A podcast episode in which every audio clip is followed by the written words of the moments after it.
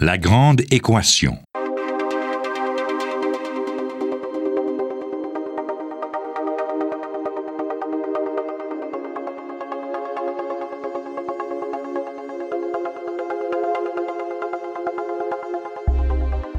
Ici Normand Mousseau, bienvenue à La Grande Équation, une émission qui vous offre un regard sans prétention sur le monde de la science. Dans le cadre de l'année internationale de la chimie, nous vous proposons quatre émissions sur ce thème afin de traiter des importantes contributions de la chimie à notre société, mais aussi de certains échecs, des défis qu'elle devra nous aider à relever au cours des années à venir. Aujourd'hui, on va parler avec Christian Reber. Christian qui est professeur de chimie à l'Université de Montréal, spécialiste de la spectroscopie, qui a obtenu de nombreux prix et distinctions sur le sujet, dont le prix Gérard Herzberg de la Société canadienne de sciences analytiques et de spectroscopie. Ce ne sera pas son sujet aujourd'hui, toutefois, nous allons discuter avec lui du développement des engrais chimiques qui nous donne vraiment une bonne image de ce qui s'est passé avec la chimie depuis 200 ans et comment elle a pris la place qu'elle occupe aujourd'hui.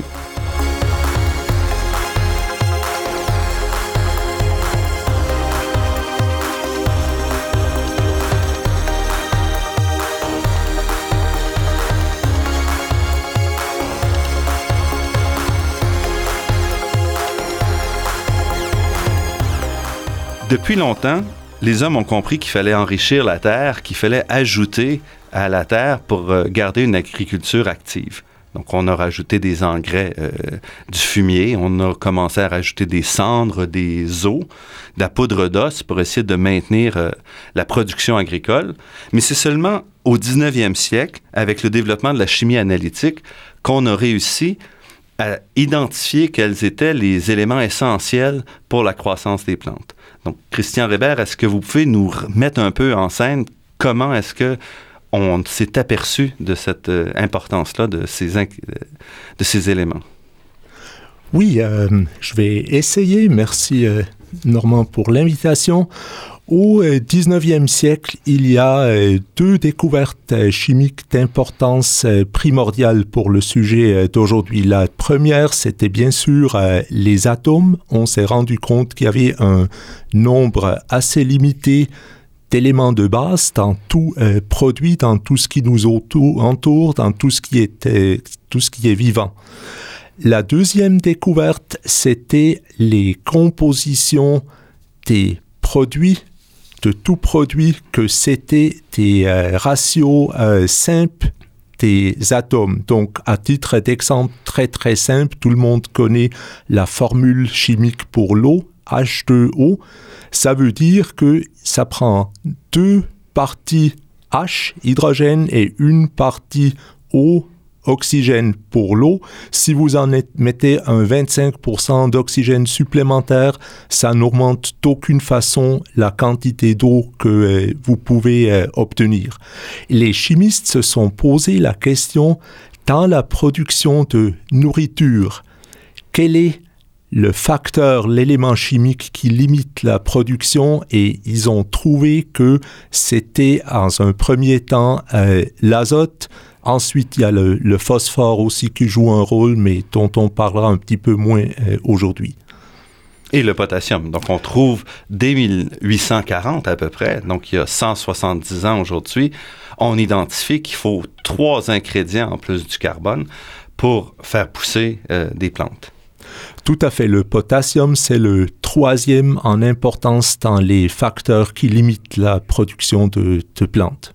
Puisque nous allons nous concentrer aujourd'hui sur l'azote, pouvez-vous nous dire un peu pourquoi l'azote est un élément important? On sait qu'on est à base de carbone et d'oxygène.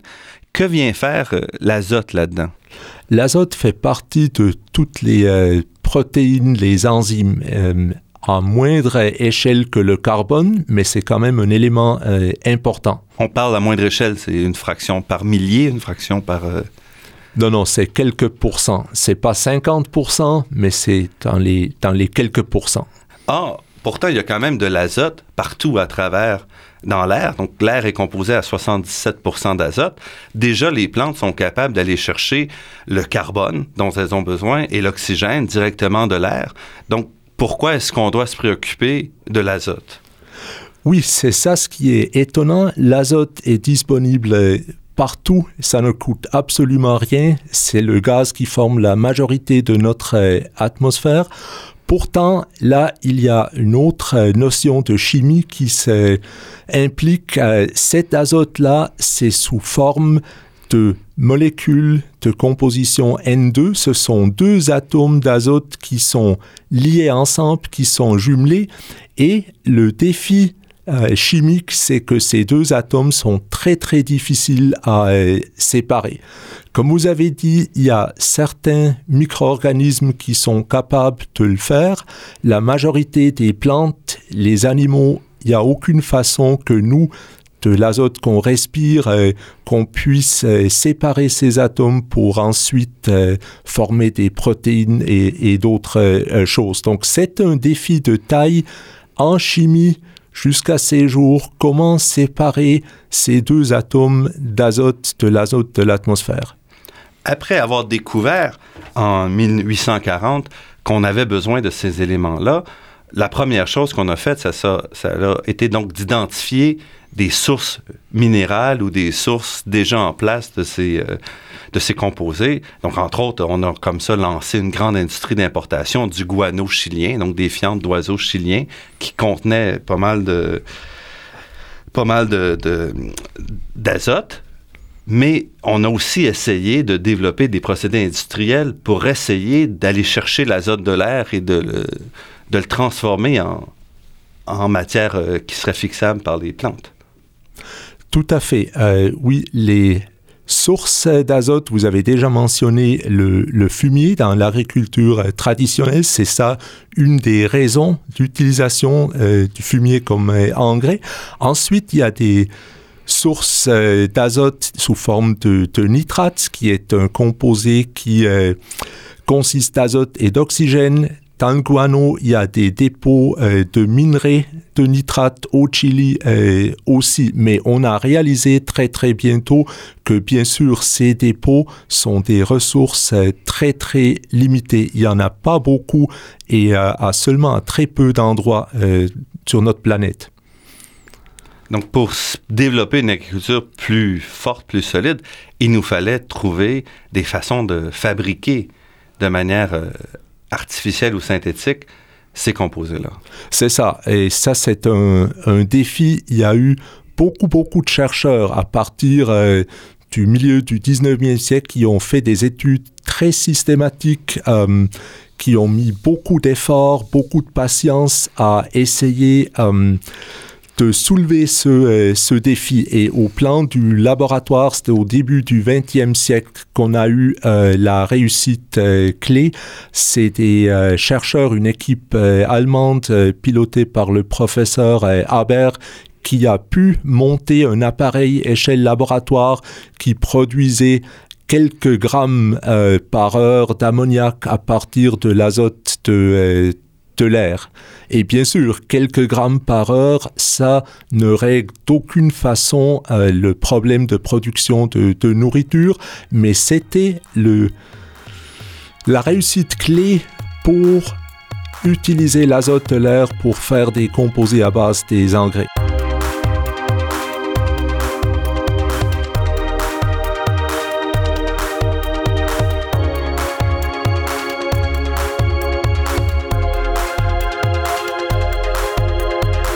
Ici Normand Mousseau, vous écoutez La Grande Équation. Cette semaine, nous recevons Christian Rébert, professeur de chimie à l'Université de Montréal, qui nous raconte comment le développement de la chimie industrielle a permis la production d'engrais à grande échelle, assurant une nourriture abondante pour une fraction importante de la population mondiale. On avait donc en place la recette de laboratoire, donc vers 1909 à peu près, 1908-1909, cette recette-là pour fabriquer de l'ammoniac deux questions peut-être. Pourquoi est-ce qu'on est intéressé par l'ammoniac, puisqu'on cherchait en fait euh, des engrais euh, d'azote? Et ensuite, la deuxième question à laquelle on viendra, c'est comment on a fait le saut du laboratoire à l'industrie? Bon, pour la première question, l'étape clé, c'était d'obtenir quelque chose autre que l'azote des deux atomes d'azote qui sont liés ensemble. L'ammoniac consiste d'azote et d'hydrogène et l'ammoniac est utilisé comme engrais euh, de nos jours aux États-Unis à grande échelle. Euh, par exemple, l'ammoniac c'est un gaz et vous pouvez voir euh, dans les champs américains du Midwest des grands réservoirs d'ammoniac où on met directement le, gaz dans, le sol comme, euh, comme engrais. Il est au plan chimique très facile de faire autre chose à partir de l'ammoniac. C'est une étape simple de convertir l'ammoniac en nitrate, ce qui est l'engrais que vous achetez euh, partout pour vos euh, plantes à la maison. Donc c'était vraiment l'étape cruciale, c'était de séparer les deux atomes d'azote et de les former des molécules indépendantes. Tout à fait. Et les chercheurs au laboratoire, il y en avait beaucoup, c'était une compétition euh, féroce euh, il y a une centaine euh, d'années. Ils ont utilisé tous les outils théoriques et pratiques de la chimie de, de l'époque. les bilans énergétiques qui venaient de ce qu'on appelle la thermodynamique ont mené les chimistes aux bonnes conditions pour cette réaction. Et bonnes conditions, ça veut dire pression élevée et température élevée. Quelques centaines d'atmosphères, quelques centaines de degrés pour faire euh, cette réaction de façon euh, efficace. Ensuite, il y a le problème de catalyse. Il a fallu ajouter dans l'appareil des euh, métaux et ça c'est beaucoup moins prévisible, c'est beaucoup moins planifiable. Quels seraient les catalyseurs qui nous aident le, plus? Donc dans ça, il y avait beaucoup de savoir-faire très très empirique, pas vraiment appuyé sur des euh, théories euh, solides fondamentales. Donc ça, c'est pour expliquer le passage du laboratoire où j'imagine qu'on n'utilisait pas de catalyseur à ce moment-là jusqu'au niveau industriel où là, on n'a plus besoin, on veut plus quelques grammes à l'heure, mais probablement quelques tonnes par jour. C'est ça. Au laboratoire, on a utilisé des catalyseurs, c'était essentiel dès le début, mais puisque c'est à petite échelle, le coût des catalyseurs, ça ne jouait pas vraiment de, de rôle. Un catalyseur, vous en avez besoin en quantité minuscule. Si c'est un métal comme l'iridium, le rhodium qui coûte très très cher, ce n'est pas un problème à l'échelle du laboratoire, mais ça devient un défi de taille pour une production à l'échelle euh, industrielle, bien sûr. Et à partir, donc quand est-ce qu'on peut dire qu'on a commencé à grande échelle vraiment la production de, de ces engrais? Um, D'après mes connaissances, la première euh, usine de production d'engrais à base de l'azote de l'air euh, s'était installé par la compagnie BASF en Allemagne euh, au cours de la Première Guerre euh, mondiale. Et le chimiste en chef de cette installation, Monsieur Bosch, il a vraiment fait un travail incroyable parce qu'il s'agissait d'une première installation à grande échelle pour une réaction à température élevée et à pression élevée. Donc un processus dangereux. Il y a eu des accidents euh, dès le début et il y a encore des accidents dans les usines de ce euh, type euh, un peu partout au monde. Donc comme souvent, les, produits qu'on fait en chimie euh, peuvent être soit bons ou mauvais. Dans le cas ici des engrais, il y a toujours la dualité engrais, donc pour euh, nourrir la, planète via l'agriculture, et aussi le fait que ces engrais-là sont des composés qui sont identiques ou presque à ceux qu'on utilise dans les explosifs très puissants, la dynamite, que ce soit pour la construction ou, ou le militaire. Donc, en 1900 1915-1916, quand on construit cette usine-là, est-ce que c'est d'abord pour les engrais ou est-ce que c'est pour les, les applications plus militaires de, des nitrates? Cette usine, c'était pour euh, l'utilisation purement euh, militaire des euh, nitrates, l'Allemagne étant isolée des dépôts de nitrates d'Amérique du Sud, ils ont dû trouver une façon d'obtenir des explosifs pour euh, continuer la, guerre. Et ça, c'est un côté euh, de ce volet de la, de la chimie qui illustre très très bien qu'on ne peut pas séparer les applications qui nous aident, production de nourriture. bien sûr, c'est essentiel pour la population du monde entier en ce moment des possibilités, applications autres. explosifs, ça vient de l'énergie qui est intrinsèque au, nitrate. On ne peut pas faire des nitrates qui n'ont pas la possibilité d'être appliqués comme explosifs. Et ça, on voit qu'encore aujourd'hui, euh, cette même filière d'engrais sert toujours euh, pour des, amateurs d'explosifs, si on veut, des gens qui voudraient euh, causer du terrorisme ou autre autre euh, attaque, on veut. On a vu ça récemment euh, en Norvège, par exemple, où on est allé chercher, encore une fois, des, des engrais qu'on a transformés en explosifs. Euh, oui, tout à fait. C'est vraiment un côté très, très triste de la production en grande échelle des, des nitrates et ça prend, bien sûr, un contrôle très très sévère sur les voies de distribution, sur les quantités où ça s'en, euh, va. La chimie a été mise, si on veut, sur la carte euh, à grande échelle par la production d'engrais au début du siècle. On avait bien sûr, depuis une cinquantaine d'années, déjà la production, par exemple, de, de différents pigments, de différentes teintures à assez grande échelle, mais on ne parlait pas de quantité aussi importante que, que les engrais. Donc les engrais, c'est la première grande euh, production euh, synthétique, si on veut. Oui, surtout si on regarde euh, l'historique que c'est vraiment à base de découvertes purement au laboratoire de, euh, de recherche. Dans l'industrie minière pour conversion des minerais en métaux, par exemple, il y avait des processus à grande échelle qui nécessitaient des fours, chaleur et ainsi de suite, mais ce n'était pas planifié à partir d'une chimie de, de recherche. Donc, la production des engrais, un premier exemple d'une application très très directe de recherche de, de base. La mise en place du processus industriel, c'était un très grand euh, défi et euh, Monsieur Bosch a reçu le prix Nobel de chimie en 1932, si je me rappelle bien, pour justement l'installation à grande échelle de production d'engrais. C'était le premier prix Nobel de chimie pour une réussite purement industrielle, pour quelqu'un qui travaillait pendant toute sa vie pour, euh, pour l'industrie.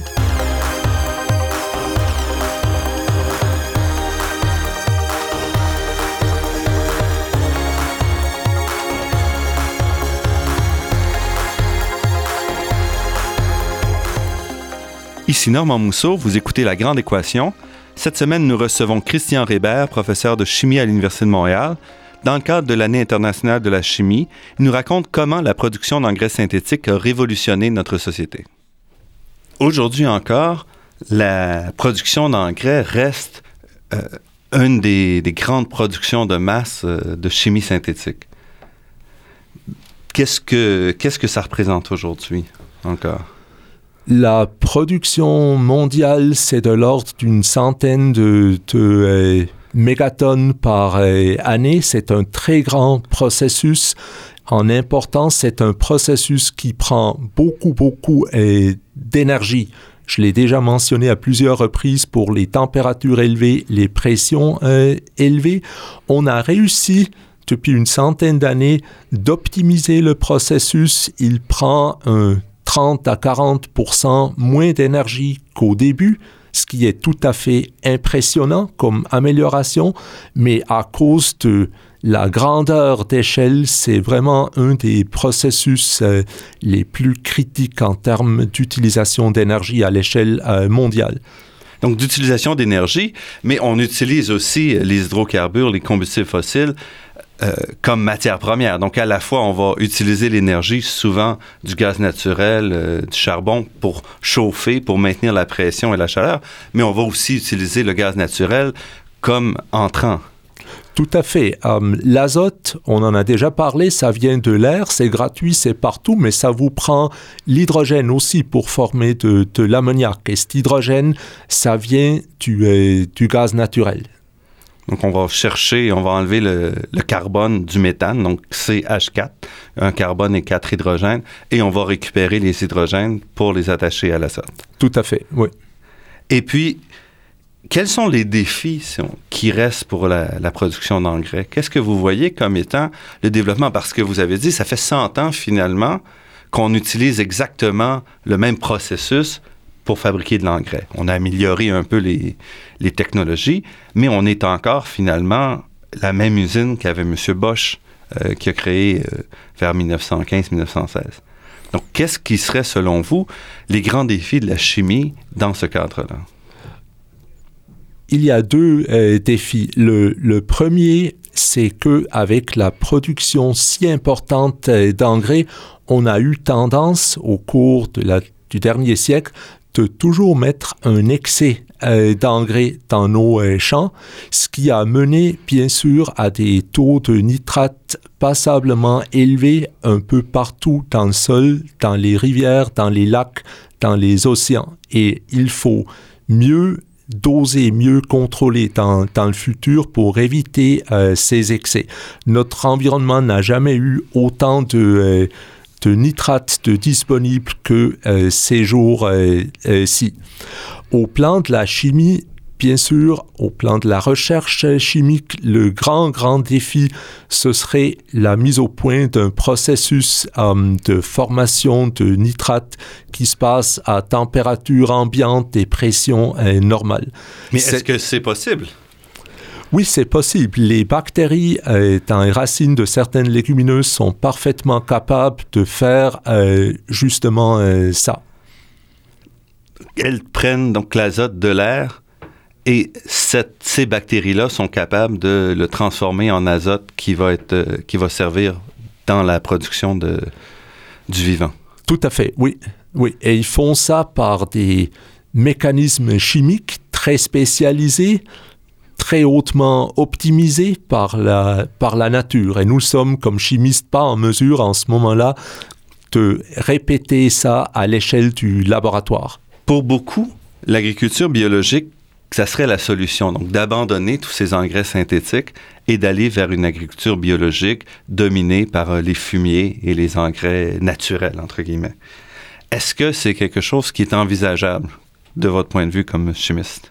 C'est une, question qui n'a pas de réponse euh, euh, simple. C'est très très clair que pour les sociétés comme la nôtre en Amérique du Nord, comme les sociétés d'Europe euh, de, de l'Ouest, la diminution de la quantité d'énergie utilisée par personne, c'est essentiel. Et dans ça, une production locale, délocalisée euh, de nourriture à petite échelle, d'après les principes euh, biologiques, euh, c'est tout à fait euh, souhaitable et c'est une très très bonne initiative. De l'autre côté, vous avez les sociétés à population importante, telles que ce qu'on trouve en Afrique, en Chine et ailleurs. Et là, pour produire suffisamment nourriture pour ces populations de taille très très importante, euh, les engrais chimiques, à mon avis, c'est absolument incontournable. Parce que même une partie importante de la nourriture consommée ailleurs est produite, par exemple, au Canada. On produit beaucoup de blé, beaucoup de grains, qui est produit avec des engrais synthétiques. Donc, on pourrait imaginer produire ces grains-là sans ces engrais?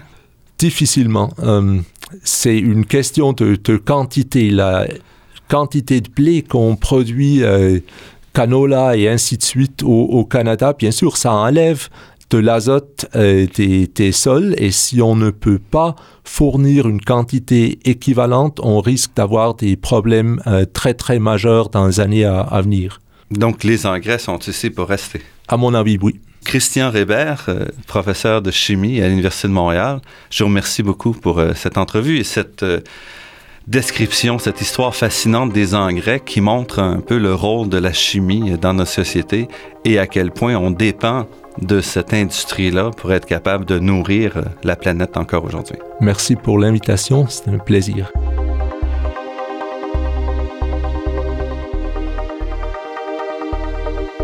Je vous rappelle que cette émission s'inscrit dans une série sur les contributions de la chimie à notre société, ses succès, ses échecs, ses défis, produites dans le cadre de l'année internationale de la chimie.